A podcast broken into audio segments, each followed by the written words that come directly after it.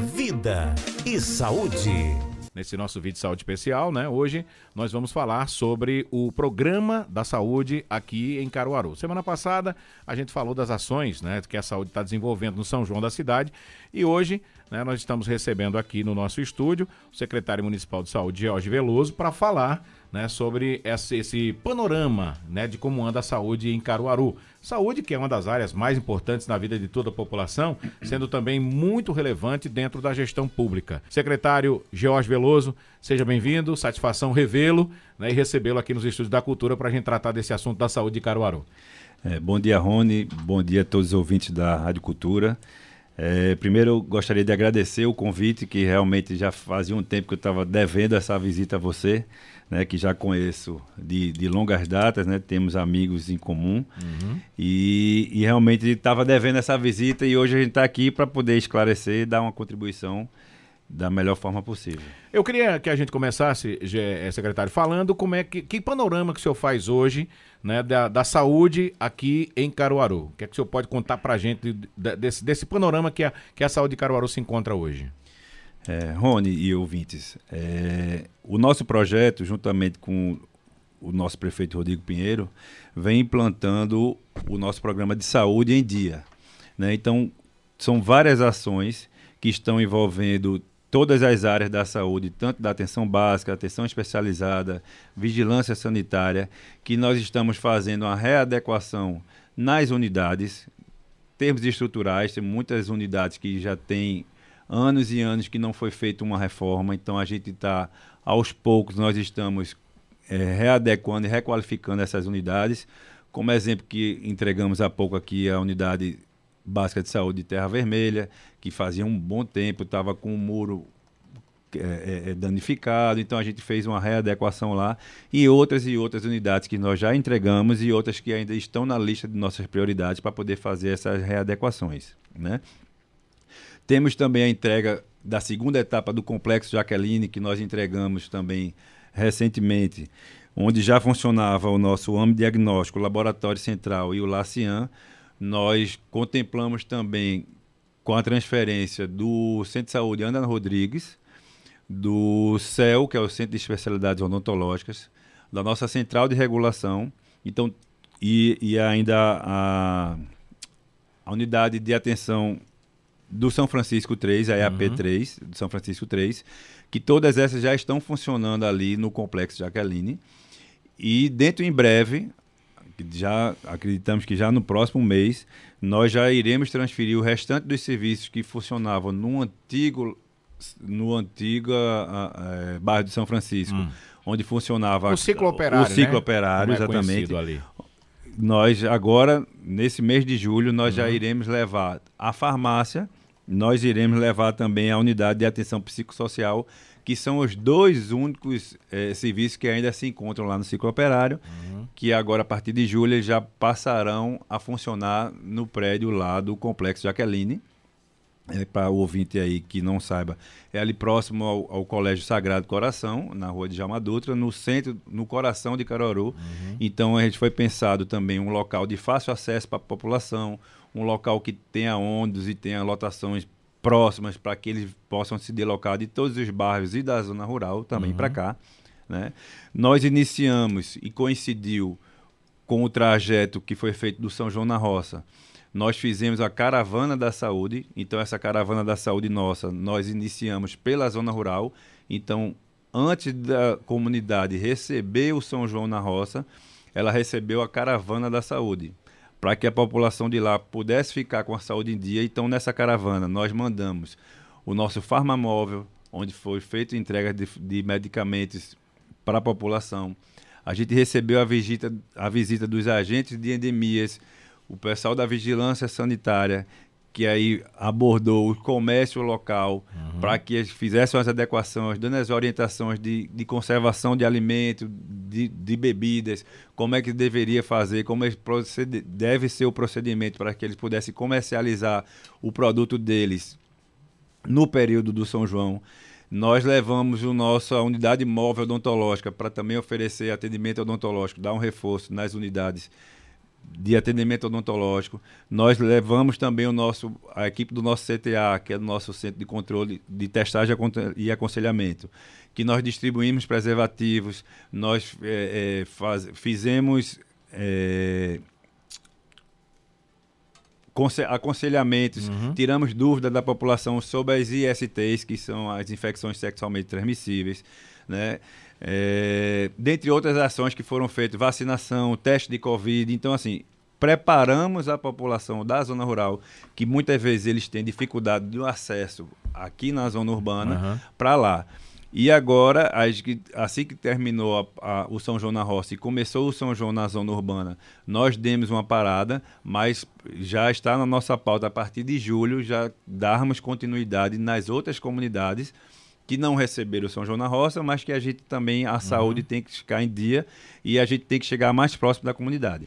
O, o, o secretário, é, o senhor falando aí do ciclo operário, né? Por muitos anos, aquele local ali foi um local de vários atendimentos e vários atendimentos desses já foram transferidos lá para o espaço Complexo Jaqueline. Isso. Né? O que é que vai ser feito naquele espaço? Depois que esses outros serviços forem é, é repassados também lá para o Complexo Jaqueline. Ele vai continuar sendo um centro de saúde, ele, ele vai continuar tendo algum atendimento por parte da Secretaria Municipal? Rony, aquele espaço ali é da rede privada, hum. é alugado à Secretaria de Saúde há anos e anos uhum. e anos. Então nós vamos devolvê-lo para o proprietário e aí eu não sei de fato uhum. o que é que ele vai fazer. Certo. Pode até ser que no futuro a gente venha pensar alguma coisa em uhum. conjunto com a saúde, a educação, isso aí pode ser feito algum projeto, mas o, o, o imóvel lá ah. é da rede privada ah, eu, e a gente eu, vai devolver para o proprietário. Eu pensei que aquele imóvel era de propriedade da, do, do, município, né? Isso, então... várias pessoas uh -huh. pensavam que até porque anos e anos muitos, funcionando o serviço ali. Anos.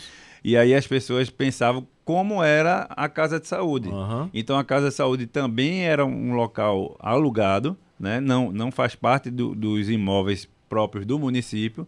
E quando nós transferimos a maternidade para lá, para a nova maternidade. Para nova maternidade, a Santa uhum. Dulce dos Pobres, algumas pessoas questionaram também o que era que a prefeitura iria fazer lá ou a Secretaria de Saúde iria fazer lá, só que é um imóvel locado. Então a gente devolveu também ao proprietário. Por falar na maternidade, não sei se você já teve a oportunidade de conhecer, de visitar, uhum. e os ouvintes que estão aqui, nos ouvindo nesse momento, que já tiveram o prazer de ganhar o seu bebê lá, ou conhece alguém que, que teve lá, realmente é um, é, um, é um espaço que ficou fora de série. Uhum. Então foi pensado para os munícipes de Caruaru, para que as gestantes tivessem lá realmente um, um bom local para que ela tenha o parto, né? que ali a gente já tem a casa de apoio à gestante, então, as gestantes que fazem seu pré-natal nas nossas unidades básicas, dentro do cronograma das atividades com as gestantes nas unidades básicas, elas têm também as visitas eh, programadas lá na maternidade, uhum. onde elas podem conhecer toda a estrutura da maternidade, para quando ela chegar lá e não ser uma coisa nova, ela já se sentir mais confortável, ela vê outras gestantes já em trabalho de parto, ela tem o a oportunidade de conversar com outras pessoas que estão vivenciando aquilo uhum. ali no momento que será no futuro próximo para elas. É verdade. Então ela já vem a estrutura nossa que nós temos com hidromassagem, com o doula, que elas têm direito, de, além do, do seu acompanhante, ela entrar também ter o suporte de uma doula para dar a gente tem todo esse incentivo para que ela faça o seu trabalho de parto normal então tem toda a equipe lá envolvida para poder dar a melhor assistência às nossas gestantes. O, o é, secretário Jorge, então, é, vamos lá. O complexo Jaqueline surgiu justamente para isso, para desafogar né, aquele atendimento lá do ciclo operário, já que o prédio não é próprio. Né? E, e, esse, esse prédio novo do, do, Complexo Jaqueline, ele pertence ao município, mas ou, ou também é um, um, é um, um prédio Tam, alugado? Também é um prédio alugado, uhum. onde, mas na realidade ele foi pensado não só pela localização, que realmente é melhor uhum. do que lá mais o central, ciclo operário né? mais, mais central, mas até porque, como você bem falou, como já funcionava há muitos anos, então ele foi pensado e deu a sua contribuição há anos atrás, onde a nossa capacidade de instalação era outra. Então a população que utilizava o serviço do Sistema Único de Saúde era outra, totalmente diferente sim. do que a gente vivencia hoje. Sim, sim. Então hoje a quantidade de pessoas que antigamente tinham um plano de saúde que tinham condições de pagar uma consulta particular, hoje, infelizmente, não tem mais e eles passaram a usufruir o que é de direito de uhum. todos, utilizar o sistema único de saúde. Então isso aí sobrecarregou, então já estava um imóvel também que já não atendia, já não era adequado para o atendimento da nossa população. Então a gente foi levou para uma estrutura que também faço o convite a você para que você vá lá conhecer as instalações. Realmente ficou um negócio bem amplo, um, uma área que de maior conforto, não só para os nossos servidores, como para os nossos usuários. Uhum. Como é que está a movimentação né, nesse complexo? Porque é realmente um complexo que ele está com vários atendimentos. É, e a gente sabe da demanda, como você acabou de falar, a demanda é grande, porque as pessoas hoje elas estão utilizando mais o serviço público de saúde. E, e como é que está sendo suprir essas demandas da população lá no, no Complexo Jaqueline? É, as, de, as demandas lá são estão todas administráveis. Né? Nós temos uma capacidade de uma média de 600 atendimentos por dia lá. Então, você colocar 600 atendimentos, só que aí a grande maioria já vai com acompanhante, uhum. então tem a nossa quantidade de servidores que estão lá, então circulam a média de 1.300, 1.400 pessoas por dia lá. Então, assim, é, é, não é à toa que o nome é complexo, porque já, é, realmente é um todo um, um, um conglomerado de, uhum. de, de ações, tanto de atenção básica, de atenção média, que a gente faz e oferta lá para os nossos munícipes. Atenção básica, né? Quando a gente fala de atenção básica, as pessoas às vezes ficam em dúvida. Atenção básica é aquilo que é prestado, por exemplo, é, pelos postos de saúde que tem nos bairros. Né? Isso. Né? Geralmente é o primeiro caminho que deve ser utilizado pelo cidadão é procurar o, a, a atenção básica no seu bairro.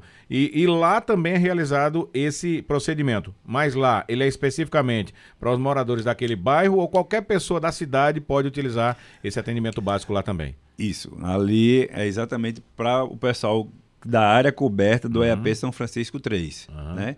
Mas nada impede que outras pessoas também sejam atendidas lá na vacinação. Nós temos o nosso, o nosso o centro de testagem de Covid também está sendo lá. Então tem a centro de, de especialidades odontológicas que apesar de ter esse nome especializado, mas ele está ligado na atenção básica nossa. Então que a, lá são as especialidades que atendem todo o município. Tanto é por isso que, como você bem falou, a unidade básica de saúde é a porta de entrada do cidadão no SUS. Uhum. Na parte básica e na parte de média e alta complexidade, a porta de entrada deles é na UPA. Então, o paciente que precisa de um acompanhamento, de um controle, de um, de um do médico da família, do enfermeiro, do dentista que está lá, vai visitar na sua casa, que vai dar palestra nas escolas, que a gente tem o programa do Saúde na Escola, que a gente, todas as unidades que tem as escolas dentro da sua área de abrangência, a gente também tem esse link junto com o pessoal da educação. Uhum. Então a gente faz vacina nas escolas, os profissionais visitam os alunos e os profissionais da escola, que a gente dá palestras orientativas e a gente faz ações realmente de saúde nessas unidades. Então, esse local para a entrada e acompanhamento eh, são nas unidades básicas de saúde.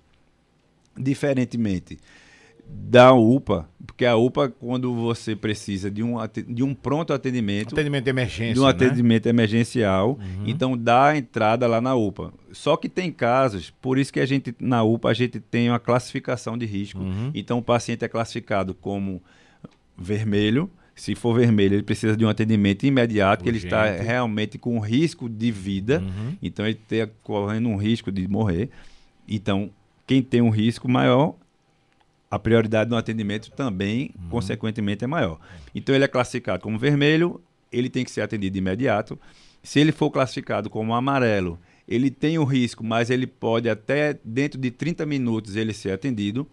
Ele pode ser classificado como verde, que aí ele tem até uma Baixa hora para né? ser atendido. Uhum. E tem aqueles pacientes que são classificados como azuis.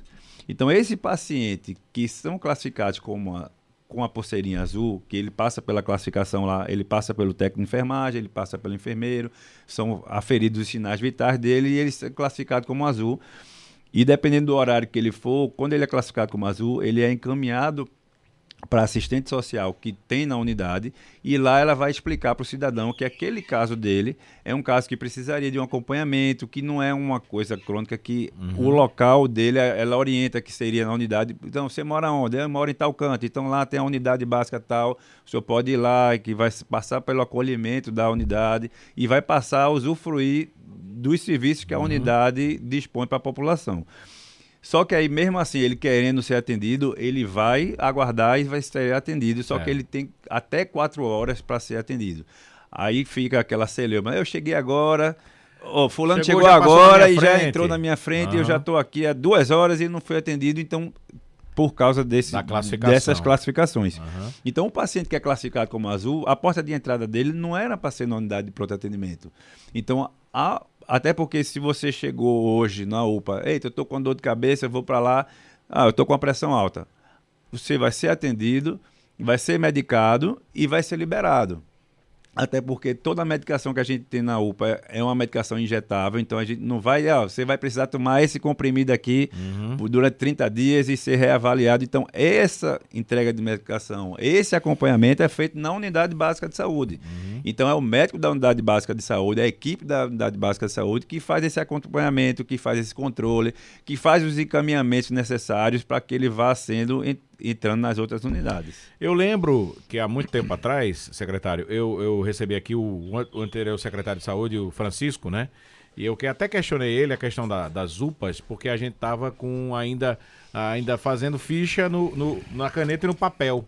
Aí ele dizia a mim: olha, vai modernizar, vamos modernizar, vamos fazer tudo agora pelo computador. Já, já foi feito esse trabalho nas UPAs da cidade, já existe essa, essa possibilidade de fazer esse cadastramento, ou esse cadastro da pessoa que chega na UPA através do computador? Já, Rony. A, as nossas unidades já têm computador, se bem que ainda não funcionam todas 100% nas UPAs. Nas unidades básicas de saúde, nós 100% elas são informatizadas, uhum. então tudo é feito online. Então, todo atendimento, tudo que você faz, pronto. Eu, como você sabe, eu sou dentista, eu já trabalhei, inclusive, aqui na, em unidade básica de saúde aqui da zona rural. Eu trabalhei um, uns anos lá em Riacho Doce, que aproveito para mandar um abraço para toda a população de lá, que realmente tem um carinho imenso por eles. É, mas mesmo atendendo, fazendo o serviço no paciente, mas assim que acaba o atendimento, a gente vai lá para o computador e vai lançar o que foi feito naquele paciente, qual foi o encaminhamento que a gente deu, para onde é que ele vai, qual é a referência que a gente manda, para depois nas outras unidades eles mandarem a contra-referência, a gente vê o que foi que o colega fez naquele paciente uhum. e a gente uhum. ter realmente um acompanhamento daquele cidadão e daquela família. E aí, nas unidades básicas de saúde, elas são 100% informatizadas. Nas UPAs, elas já, têm, elas já são informatizadas, se bem que elas ainda não, não dispensam ainda o papel em algumas uhum. situações mas já temos computadores nas nossas unidades de pronto atendimento também. Até porque isso facilita, né, Jorge? Um atendimento quando a pessoa chegar para ver a ficha, se já passou por um atendimento naquela unidade, tudo isso facilita, isso. né? E além do que, ali tem o histórico do cidadão. Então, eu, George, hoje eu precisei dar uma entrada na UPA, nós temos o prontuário eletrônico do cidadão, que uhum. ali ele tem conta todo o meu histórico. É exatamente esse atendimento que eu uhum. disse que eu lancei lá. Isso qualquer unidade nossa, ele tem como ver, pegando pelo meu número do meu SUS ou do meu CPF, eles têm como me localizar e ver, ó, fulano toma, é hipertenso, ele é diabético, ele já fez cirurgia disso, já fez daquilo. Então, ali, porque às vezes pode chegar um, um, paciente que sofreu um acidente, está desacordado, está sem acompanhante, não sabe dar alguma informação, mas ele está com o documento dele ali, e ali ele consegue ter acesso qual a medicação que ele toma, se uhum. ele tem alguma alergia, o que foi que ele já fez, o, o qual é o endereço dele para poder chamar um familiar, e tem tudo isso aí, facilita realmente no, no atendimento do, do, paciente. Inclusive, é, Jorge, é, você foi secretário de saúde lá na cidade de Toritama, né? Faz sete meses que você está aqui em Caruaru, né? Como secretário Isso. de saúde. É, não querendo comparar uma cidade com a outra que não dá para comparar, né? Os desafios são bem maiores, bem mais, é, bem mais complicados. Mas tem alguma semelhança nos, nos problemas enfrentados na saúde entre as duas cidades? Tem, tem sim, Rony. São, são realidades distintas, até pelo tamanho do município, né? Isso. Toritama é o nosso menor município em uhum. termos de extensão territorial e é totalmente diferente daqui de Caruaru, uma cidade realmente imensa, pujante. Né? Então, é uma cidade que, que realmente é a capital do Agreste, que é a maior cidade do interior de Pernambuco. né? maior inclusive do que várias que ficam na região metropolitana. É, mesmo sendo realidades diferentes, distintas, mas os desafios são similares, uhum. em proporções diferentes. Claro. Mas os desafios, na maioria das, das cidades, são os mesmos. Ô, ô, ô Jorge, é, uma, um outro questionamento que muito se faz aqui é sobre a questão da, das, das UPAs, né? É, que, que hoje são conhecidas como UPA, né? Por exemplo, UPA do Salgado. É, o pessoal está cobrando muito é, quando é que termina aquela, aquela reforma que está sendo feita na UPA do Salgado, porque o pessoal está sem atendimento, está tendo que deslocar para outras, outras UPAs, como por exemplo Santa Rosa, Vassoural, né? Rendeiras, Rendeiras, Vassoural e isso, Boa Vista. Isso. Aí, a, a, quantas anda essa obra lá do, do, Salgado? Quando é que a população vai poder é, ter esse, esse serviço de volta? É, foi, bom, foi bom você ter tocado nesse assunto, Rony, que inclusive acho que há uns 15 dias atrás, mais ou menos, o nosso prefeito Rodrigo falou sobre isso aí nas suas redes sociais, que ele divulgou que no final desse segundo semestre a empresa disse que em novembro, final de novembro estaria entregando a obra pronta para a gente, uhum. né? E que a, ele aproveitou também para anunciar que vai fazer a mesma readequação na, na UPA do Vassoural. Uhum. Por que isso? Do mesmo modo que no módulo passado a gente estava falando lá do ciclo operário, que foi pensado há um tempo atrás. Então, Isso. na realidade, tanto a UPA do Vassoural como a UPA do Salgado são as duas unidades que são anti mais antigas, que hoje funcionam como pronto atendimento, só que elas não foram pensadas para a unidade de pronto atendimento.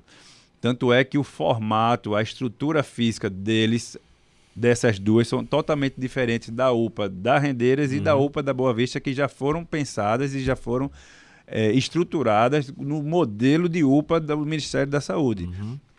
Então fica fazendo aqueles puxadinhos. Na então, realidade era um posto de saúde, isso. né? O do Salgado e terminou virando UPA. virando né? UPA. Por isso que não tem aquela estrutura. Né, isso. Tá então todas as duas unidades foram feitas dessa forma e com o passar dos anos elas já começam a não atender mais a, a realidade uhum. que o uhum. município precisa. Uhum. A realidade que os nossos servidores merecem de trabalho para ter um, um local confortável e adequado para os desempenhar melhor as suas funções e também para nós recepcionarmos e, atendermos também os nossos, os nossos munícipes e as outras pessoas, inclusive de uhum. fora, que às vezes dão entrada e nos procuram, até porque o SUS ele é universal, você pode ser atendido em qualquer local aqui do nosso país, né?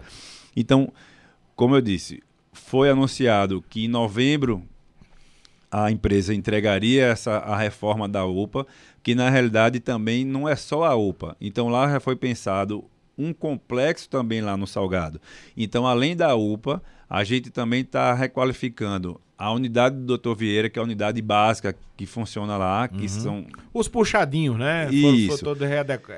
feita essa readequação. É readequação. Uhum. E, foi, e também foi sendo construído lá, também naquela mesma área, um AME, especialidades e uma farmácia também que vai atender o nosso bairro do Salgado, do Salgado e circunvizinhos, que é onde concentra boa parte da população de Caruaru. Mais de 60 mil pessoas Isso. tem um bairro do então, Salgado, né? É um bairro, como já foi falado diversas vezes por diversas pessoas, que é um bairro maior do que vários e vários municípios que nós temos aqui, inclusive no nosso próprio estado. Exatamente. Então, então foi pensado isso. Então, com isso, a gente tem algumas dificuldades que são inerentes de uma obra. Então, quem é acostumado com obra ou, que, ou quem já teve é, é, o prazer de fazer uma obra, de construir, passar por uma reforma. Então você sabe que às vezes você planeja uma coisa, de, um, de uma hora para outra tem outra. Porque, só citando como exemplos, uhum. lá passavam os fios de alta, alta tensão da CELP, da Neoenergia ali uhum. por cima. Então teve que pedir para fazer esse deslocamento dessa fiação. Então isso aí já demanda um tempo para poder fazer isso. A gente foi começou a, a, as adequações na unidade de pronto atendimento, na UPA uhum. especificamente, e na construção do AME da farmácia, que ficou pela rua de trás, que não tinha edificação lá, então foi mais fácil. E, enquanto isso, a obra funcionando, a unidade básica do Dr. Vieira ali, do Salgado, continuou funcionando. Uhum. Então, como é uma unidade de porte 2, que são, são mais de uma equipe naquele mesmo espaço, então a gente teve dificuldade de achar um imóvel que se adequasse para receber a unidade lá no Salgado. Então, assim, são imóveis, a grande, uma boa parte que são pequenas, que às vezes não, não, não suporta a nossa unidade. Então a gente foi pensado várias vezes. Chegou, eu cheguei até a falar com o pessoal da Quarta Geres para depois de várias e várias tentativas que a gente não conseguia achar um imóvel para poder tirar lá, a gente estava vendo a hora o pessoal da obra invadir dentro e, Uhum, e já estava ficando insalubre porque Aham. o pessoal estava trabalhando lá com muito barulho, com poeira. A gente chegou a conseguir uma casa, a gente teve a ajuda, a gente pediu ajuda a, a vereador, a líder comunitário, a conhecidos, a, a- a corretor de imóvel. A gente saiu, a população, de uma forma geral, os agentes comunitários de saúde saíam procurando casa. E, e teve um, um fato engraçado que a gente teve um, um período que achou uma casa que se adequava perfeitamente para a gente e estava nas tratativas, só que aí quando chegou já no final, a senhora proprietária lá disse que não queria mais, que não ligasse mais para ela, porque a casa era de herdeiro, porque para fazer isso, a Secretaria da Fazenda tem que fazer uma avaliação do imóvel para ver qual é o valor médio de aluguel que pode ser pago ali. Então, exige umas documentações, ela não pode estar com IPTU devendo, tem que estar com uma série de nuances para poder adequar. E aí, como era de herdeiros, aí deram para trás. Então, tudo isso atrasou um pouco a entrega da obra. Bom, o prédio vai ser entregue em novembro. Isso. Né? A, a construção, mas a UPA ela volta a funcionar ainda no mês de novembro ou até o final do ano? Eles entregando, a gente já. Talvez só a montagem de imóveis, acho que, mas assim que eles começarem a dar o ok a gente de algum espaço que já esteja adequado, a gente já vai começando a fazer para o quanto antes. A pretensão nossa é esse ano ainda a gente colocar a, A UPA a, UPA em funcionamento. Porque até porque a do Vassoural também vai passar por essa mesma Isso, requalificação. vai passar né? por essa mesma requalificação que lá também nós temos. Além da UPA, temos as unidades básicas ali. Tem o Vassoural 1, 2 e 3 que ficam ali por trás, que a gente também está pensando em contemplar todo aquilo ali, já que é, como eu falei, é um imóvel que já funciona há muito tempo e não foi pensado com a realidade que a gente precisa hoje. E nos bairros, eh, secretário, como é que está essa reestruturação, essa estruturação da rede básica aqui nos bairros da cidade e também na zona rural, né? Você falou pra gente lá no início que fez uma requalificação de uma, de uma UBS da zona rural, né? Em entregue Terra há pouco, Vermelha, Terra já foi Vermelha. feito em Laje, Uhum. já foram feitas diversas unidades aqui na zona urbana e na zona rural. Porque o que foi feito? Primeiro a gente fez um levantamento com a nossa equipe, com o pessoal de engenharia nosso e da, e da Secretaria de Obras, com apoio de- do nosso secretário Endes e sua equipe. Então eles fizeram um levantamento das unidades, o que é que precisaria ser feito.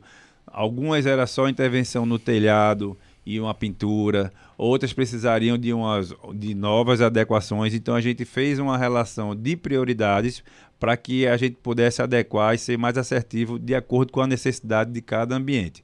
Então é uma relação imensa, mas sabe que está contemplando praticamente todas as unidades.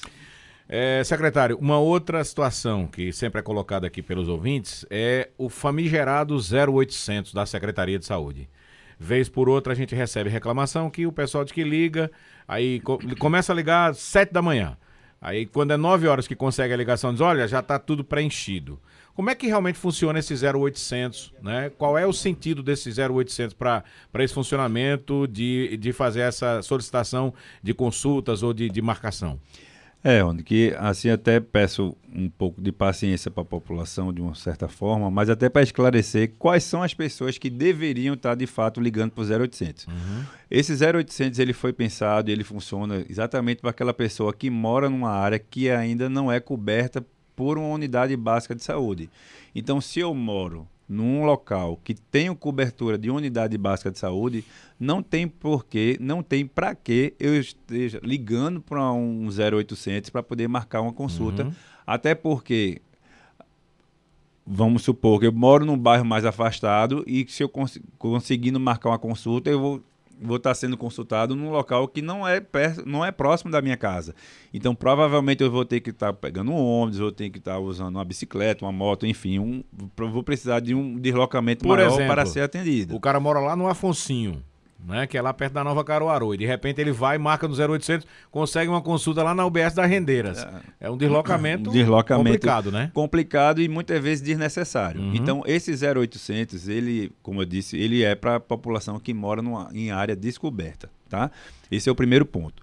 O segundo ponto, como eu tinha até comentado com você antes, é, a gente tinha dificuldade porque o sistema de telefonia nosso ele era analógico. Então esse sistema que já é um sistema que já é obsoleto, é um sistema ultrapassado, então ele tinha muita queda, muita baixa. Então foi feita uma nova licitação. A, a empresa que ganhou nova, ela já foi feita, já está mudando esse sistema para o sistema digital, até porque eu vou, vou passar para os ouvintes aqui o que eu tinha dito uhum. a você antes, que quando nós transferimos a, a nossa central de regulação lá para o complexo Jaqueline, como ainda estamos utilizando o espaço do ciclo operário, o nosso call center ele tinha ficado lá porque ainda estava nesse sistema de transição. Mas desde a semana passada já foi concluída, então o call center já começou a funcionar lá, então aos poucos a gente vai se readequando e vai tentar minimizar esse, esses incômodos de, de ligar e não conseguir, não, enfim, que todo o sistema ah, digital e analógico ele dá essa essa diferença é que eu comparo até a mudança, inclusive eu vinha conversando com Michelle, que é a nossa assessora de imprensa que está aqui, presente conosco, uhum. que foi exatamente o, quando teve essa mudança da AM para o FM aqui da rádio, que, uhum. que hoje em dia a maioria das pessoas só escutam FM, é raramente você escuta a AM, que a qualidade do som é melhor. Isso. Apesar do alcance do AM ser maior, mas a qualidade da FM é, é melhor. Então é mais ou menos nessa mesma Vou começar aqui pelo seu Givaldo Tricolor e pelo Fagner Cavalcante. Os dois estão falando do mesmo assunto. O seu Givaldo está perguntando sobre consulta oftalmológica, que não está conseguindo, e o Fagner também está se reportando essa mesma situação. Por que, que as consultas oftalmológicas demoram tanto para ser marcada? A minha passou cinco meses para que eu pudesse conseguir marcar e ser atendido. Fagner Cavalcante, seu Givaldo Tricolor. É, bom dia, Fagner. Bom dia, Givaldo. Agradeço a participação de vocês aqui no programa da Cultura. É, a questão do oftalmo, para vocês entenderem, até o ano passado nós só tínhamos um prestador de serviço credenciado. Porque aí tem determinados serviços que eles não são executados diretamente pelo município. Uhum. Então é aberto um credenciamento e aí as empresas que têm vontade de, de, de executar, de parceiro de executar aquele uhum. serviço, elas são credenciadas. Então, até o ano passado, nós só tínhamos uma empresa que fica até ali próximo da Secretaria de Saúde. 100% dos atendimentos oftalmológicos do município eram feitos lá.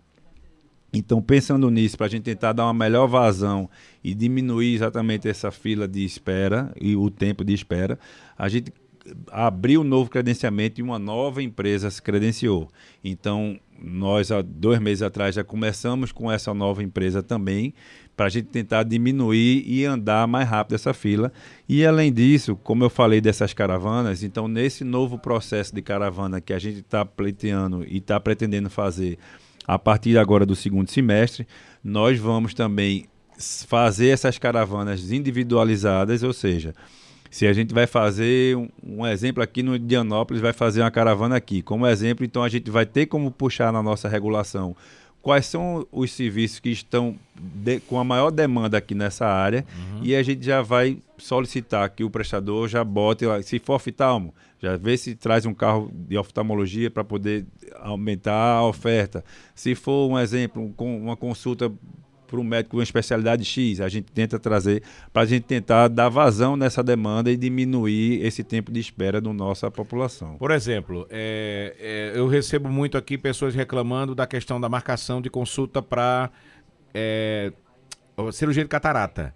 O município ele não tem esse serviço, não é isso? Esse serviço isso. ele ele entra pela, pela Secretaria de Saúde do município, mas ele é direcionado para um outro para um outro atendimento, não é isso, Jorge? Isso, é da mesma é da mesma forma como dos exames oftalmológicos, que até porque para o ouvinte entender também, porque a gente só pode pagar a esse servidor, a esse a essa empresa, esse uhum. prestador credenciado com o valor da tabela SUS.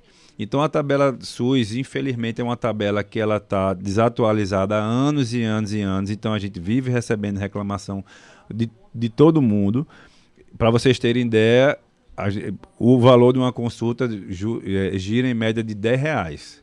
Então, se você que tem um, uma condição de pagar uma, uma consulta num, num, um num consultório particular, você não acha nenhum consultório particular que cobra uma consulta 10 reais. Até os populares, mesmo que ele vá cobrando 20, 30 reais, 40 reais, ele está ganhando já dois, três, quatro vezes mais do que um prestador ele vai receber conosco. E a gente uhum. não tem como pagar, se não for como base, a tabela, a do, tabela valor do, valor SUS. Então, o, tabela, o valor SUS é um valor que está desatualizado há muitos anos, que a maioria dos prestadores, inclusive alguns, pedem descredenciamento, credencia e depois vê que não tem condições e, e, e sai, e aí a gente vê.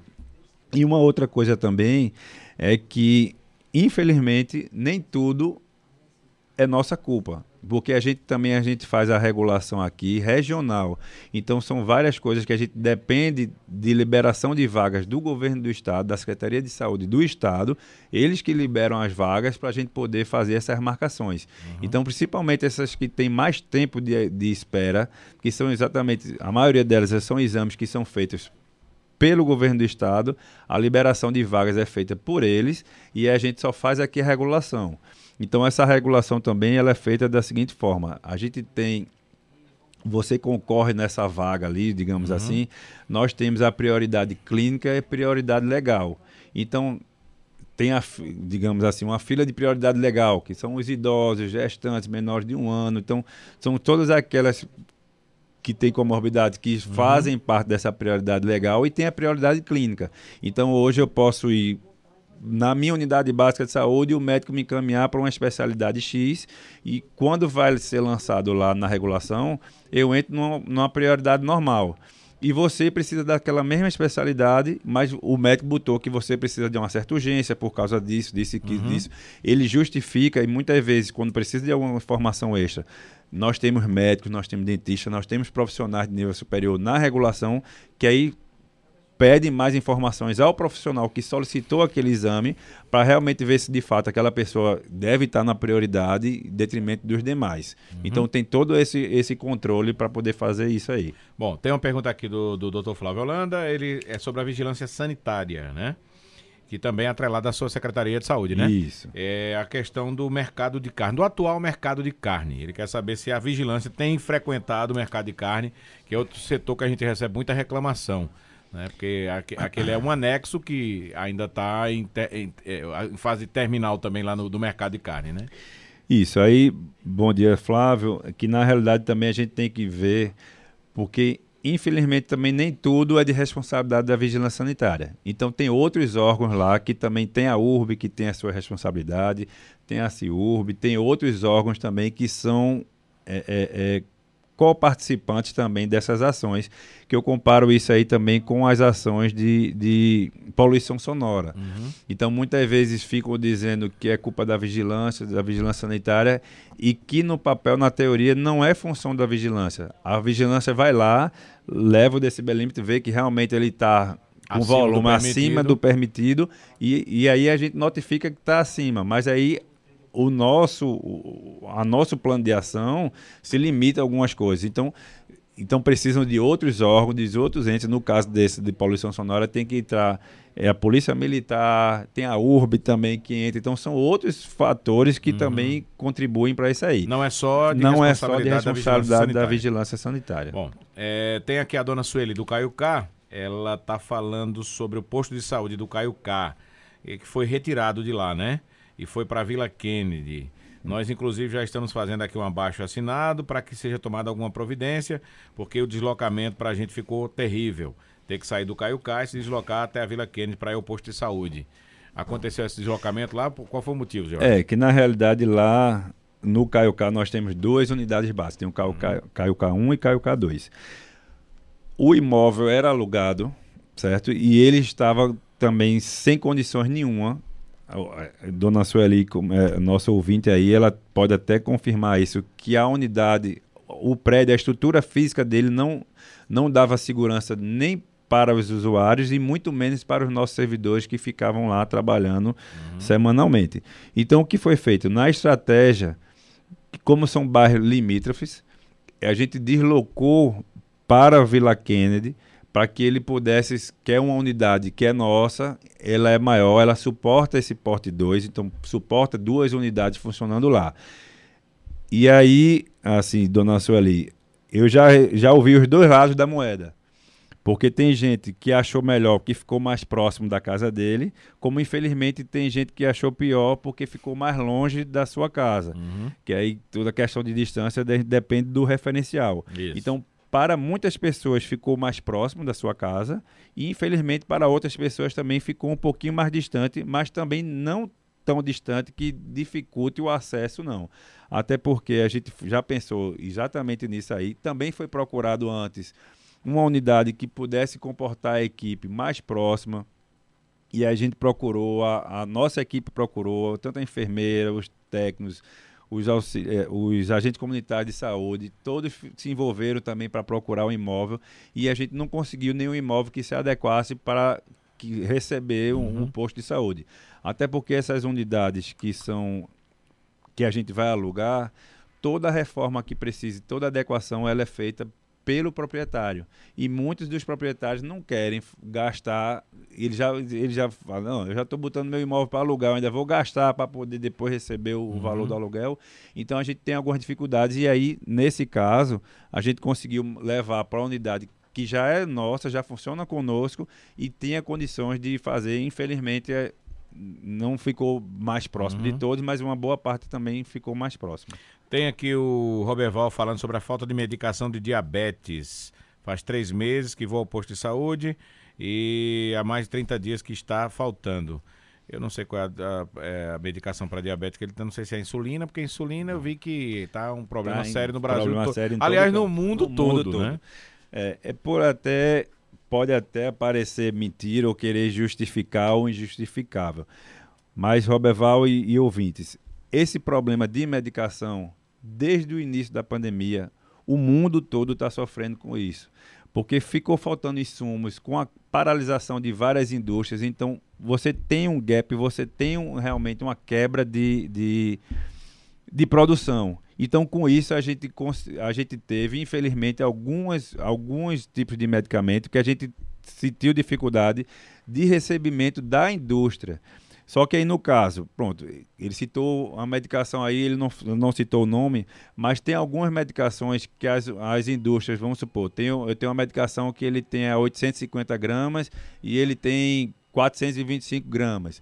Então a indústria ela conseguiu mandar uma de 425, mas a de 825 ele não teve condições de mandar e vice-versa. E aí, isso aí tem que ser adequado com o seu médico, da unidade básica, porque de repente não tem aquela gramatura que ele precisa, mas tem outra que de repente ele pode tomar dois, uhum. ou ele uhum. pode tomar metade. Isso desde que seja acordado com o médico e seja autorizado e escrito pelo médico. Na receita, né? Na tem tá receita. na, no receituário. Isso. Tenho aqui a Fátima Marques falando sobre a questão da consulta de cardiologista, está precisando fazer um exame cardiológico, um eletrocardiograma, diz faz cinco meses que está esperando. Tem um outro aqui também falando de exame, acho que é Dona Josiane, deixa eu ver aqui. É, faz cinco meses que está esperando uma consulta para o cardiovascular, o vascular também. É, tá, tá realmente com essa defasagem nessas consultas, nesses exames? Tá, isso aí entra no rol das consultas que ainda não são de responsabilidade do município, algumas, como eu disse no bloco anterior, uhum. algumas são de responsabilidade do município, outras são de responsabilidade do governo do estado e a gente precisa da liberação de vagas para poder mandar. Que é o caso também, Rony e ouvintes, que às vezes chega um paciente que está na UPA, aqui, um morador de Caruaru, dá uma entrada na UPA nossa aqui de Caruaru, e aí ele, de acordo com a enfermidade dele, ele precisa ser encaminhado para uma outra unidade no, no porte maior. Então, quem faz essa regulação já não somos nós. Essa regulação ela é feita pela Central de Regulação de Leite do Estado, inclusive ela é sediada em Recife, e lá é que eles têm o controle dos leitos que tem em todo o estado. Então, se eu, dependendo da minha comorbidade do, ou da minha enfermidade, então ele vai ver, não, se eu preciso de um leito para neurologia, um exemplo. Uhum. Então ele sabe que aqui, ou ele vai mandar para o mestre vitalino, ou, ou, ou, ou, regional, ou ele vai para a restauração, ou ele vai para um, para Garanhuns. Onde abrir primeiro pra, essa vaga, Onde tem né? a vaga. Uhum. Então, não necessariamente, eles dão preferência ao local mais próximo da, da casa do domicílio. Do, do domicílio. Uhum. Só que, infelizmente, às vezes a vaga sai para Bezerros, sai para Garanhuns, sai para Recife, sai para Vitória, sai para Jaboatão, sai para qualquer outro local. E às vezes a, a, família não quer, vem falar com a gente para ver se a gente consegue transferir para aqui, para o regional, para o mestre. Isso, e é uma coisa que não depende da gente. E a resposta que eu dou para todos eles, olha, se fosse meu parente, se fosse meu filho, minha esposa, eu mandaria. Porque primeiro a gente vai cuidar da saúde da pessoa e depois, tendo condições de transferir para outro canto, a gente vai tentando, porque gente, são coisas que a gente não tem como esperar. Então, dependendo da enfermidade, não é uma coisa, ah, se eu não puder, se eu não for agora, a vaga dele vai expirar, vai botar outra pessoa e quando a família disser, não, ele piorou, vamos levar, e aí não vai ter mais nem aquela vaga. Uhum. Então, assim, o conselho que eu dou é leve, mande seu paciente, mesmo sendo, mesmo sendo ruim, às vezes sendo longe da sua casa, às vezes, a maioria das vezes as pessoas não têm condições de se manter lá, que é muito longe, de levar e ficar tendo esse acompanhamento mais direto com o paciente mas eu aconselho mandar, e lembrando que isso aí não é de regulação do município de Caruaru. É, inclusive eu acho que foi ontem que teve uma transferência de uma criança de Recife para Palmares, por exemplo, né? Isso. Que a gente está com esse problema das vagas de UTI e abriu essa vaga e essa criança teve que ser inclusive levada de helicóptero né, para não perder esse, atendimento. Eu tenho aqui uma mensagem de uma senhora lá de Belo Jardim, ela disse que teve aqui na lá de Belo Jardim foi transferida para cá para Caruaru, foram feitos alguns exames, eletrocardiograma e depois foi ficou para ela marcar uma consulta para o marido dela aqui mesmo em Caruaru. Nesse caso fica mais complicado porque ela é de outro município, né? É, e, e assim, da mesma forma que o município de Caruaru tem a sua regulação que faz e, e solicita as senhas e são enviadas para qualquer outro município desde que tenha vaga, provavelmente aconteceu isso com o marido dessa senhora uhum. e ele foi a vaga mais próxima para ele da unidade onde ele estava lá em Belo Jardim foi Caruaru e ele foi transferido para cá, só que não é um, um, um, município de Caruaru. Então assim, eu posso até estar enganado se a, a, a informação do jeito que está, a gente está entendendo uhum. dessa forma e aí tem que ver com o município dela para ver como é que faz e essa questão que pode ter sido até para vir fazer aqui em Caruaru, né? mas assim, uhum. ele seria regulado para cá, mas não é de responsabilidade de Caruaru para fazer a execução do, uhum. do, serviço. Tem uma outra aqui falando sobre acompanhamento da saúde mental. A gente é a dona Rosângela, ela está dizendo aqui que tem está é, tá com problema para marcar consulta. Ela tem um filho que faz acompanhamento de saúde mental, faz um ano que a psiquiatra dele está afastada. Quando consegue marcar para o clínico para pegar a receita, alguns não querem passar medicação. É, aí tenho que voltar e ligar novamente para outro posto de saúde. É, até hoje estou esperando a questão do, do, da saúde mental. Como é que está a saúde mental, Jorge? Aqui, é, a gente teve muita reclamação. É, né? Nesse caso, a gente precisaria entender realmente é, essa unidade de atenção psicossocial mesmo, como eu disse, que funciona, funciona ainda no, no ciclo operário, uhum. que ele passará a compor lá o complexo Jaqueline já no próximo mês e a gente precisaria ver isso, que é uma temática, Rony, que assim vem crescendo bastante desde o início da pandemia também. Então, tanto cresceu o diagnóstico de pessoas que precisam de um melhor acompanhamento de psiquiatra, de psicólogo. Então tem a questão do TEA também, que é do, do transtorno do espectro autista também, que aumentou bastante esses diagnósticos. Então são profissionais que não é só Caruaru não. Todos os municípios eles têm dificuldades de contratação de, desses profissionais que envolvem toda essa gama aí. Uhum.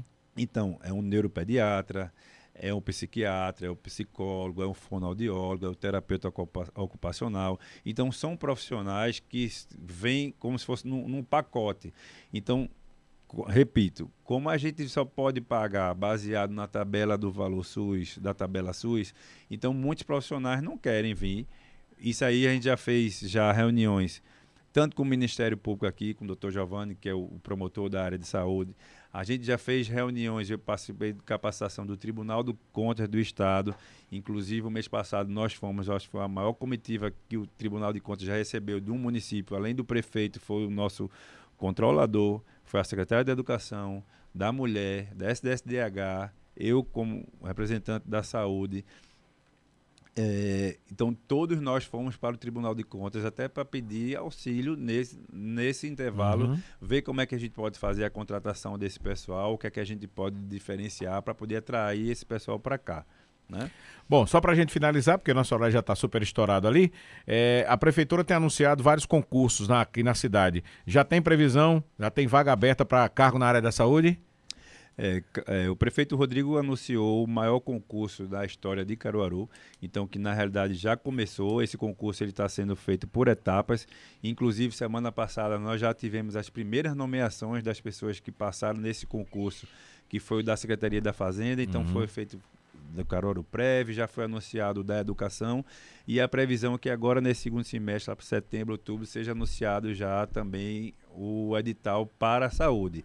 Então como eu disse, ele está sendo faseado, então são várias, várias fases, são uhum. várias secretarias que serão contempladas com o maior concurso da história de Caruaru. Falta de médicos no Brasil, a gente sabe que está tendo em todos os municípios, e o Mais Médicos já chegou a Caruaru? Já, Rony, isso aí também era um dos maiores casos que nós tínhamos, talvez uma das maiores reclamações que até vocês recebiam aqui, que nós tínhamos unidades que já faziam alguns meses que já estavam faltando médico que aí todo esse problema que teve de mudança de gestão, tanto ao nível federal como estadual, mas nesse caso específico federal, é, que nós tínhamos vagas em aberto do programa Mais Médicos, para você ver, era Mais Médico, Médico pelo Brasil, e agora é Mais Saúde pelo Brasil, uhum. mas no frigir dos ovos é, é, é, o, mesmo, coisa. é o mesmo programa. Uhum. Tá? Então aqui em Caruaru nós estávamos com sete vagas. Mas graças a Deus nós já recebemos essa semana os sete profissionais que foram classificados pelo programa Mais Médicos. Eles já estão visitando as unidades que eles ficarão, estão, faz, estão fazendo capacitação conosco, conhecendo a nossa rede, então eles estão conhecendo como é o encaminhamento, para onde é que eles fazem. Então, tudo isso que a gente conversou hoje aqui nessa manhã aqui, esse sistema também, muitos como não são daqui, não, não conheciam como é o sistema de marcação, uhum. como é que funciona, para onde é que manda, para onde não manda, o que é, o que não é. Então, eles estão fazendo essa capacitação essa semana e já a partir de segunda-feira, todos eles já estarão nessas unidades e com isso a gente vai ter 100% da nossa rede coberta pelos médicos nas unidades básicas de saúde. Beleza. Secretário, queria lhe agradecer a participação, a presença aqui hoje para a gente falar desses assuntos, né? Que são assuntos pertinentes. A, a, população clama por saúde, a gente sabe, e a gente sabe também da, das demandas, né? Da, da, situação que a população às vezes enfrenta para cuidar da saúde. Agradecer a todos que mandaram mensagem aqui. Tem algumas mensagens aqui que eu vou repassar para Michele, né, a, a, assessora de imprensa aqui do secretário, tá certo? E dizer que foi uma satisfação recebê-la aqui para esse nosso bate-papo e esse nosso reencontro depois de tanto tempo, é. né? Isso, onde foi uma satisfação realmente revê-lo e poder participar. Como eu disse, é um encontro que já deveria ter acontecido, mas por desencontro nas nossas agendas não, não pôde. E é sempre que for possível, que precisarem, a gente está aqui para esclarecer as suas dúvidas dos ouvintes de Caruaru como todo. Até porque faltaram tantas coisas a gente conversar aqui sobre vacinação, uhum. sobre outras coisas que você já conversou com a equipe que veio sim, aqui semana, sim, semana passada. passada. Mas eu queria só dar uma reforçada, pedir para a população Primeiro, lembrar que o Covid ainda não acabou, então a gente mantenha esse isolamento sempre que possível. Se você está com sintomas que acha que é uma gripe, não custa nada botar uma máscara, se afastar um pouco, principalmente se você tem um idoso em casa. Ver se está com esse calendário vacinal em dias, né? Lembrando também que a influenza, ela está disponível a, vacina de, de influenza já a partir dos seis meses de idade. Então a gente, você bem comentou aí, toda essa problemática que está de, de, vaga de UTI para criança e tal. Caruaru, graças a Deus, a gente está tranquilo quanto a isso, até porque é um período sazonal e a gente já está declinando, então já está passando, já tivemos momentos piores, então, hoje mesmo, hoje, dia 28, a gente só tem uma criança aguardando vaga de enfermaria. Então, a gente não tem, graças a Deus, não tem nenhuma criança aqui de Caruaru, nas nossas unidades, aguardando vaga para UTI. Mas no estado como um todo, ela ainda precisa, principalmente na região metropolitana. Então, acho que quer que a gente se cuide. Se você ainda não tomou a vacina da gripe, da influenza, e nem seu filho ou, ou a partir de seis meses você já pode e deve tomar a vacinação. E além do Covid, que a gente já está vacinando e também a bivalente, que a partir de 12 anos ela já entra com os grupos prioritários e, e, do público geral a partir de 18 anos. Lembrando só que a bivalente ela é como reforço, a pessoa tem que ter tomado pelo menos uma dose uhum. da vacina normal. Já aplicamos mais de 30 mil doses só da bivalente e aqui em Caruaru é, nós já aplicamos quase 960 mil doses de Covid desde o início da campanha. Coisa boa. Então, isso aí é Secretário, mais uma vez, muito obrigado, viu? Até uma próxima oportunidade. Nada, um abraço, um bom dia, fica com Deus.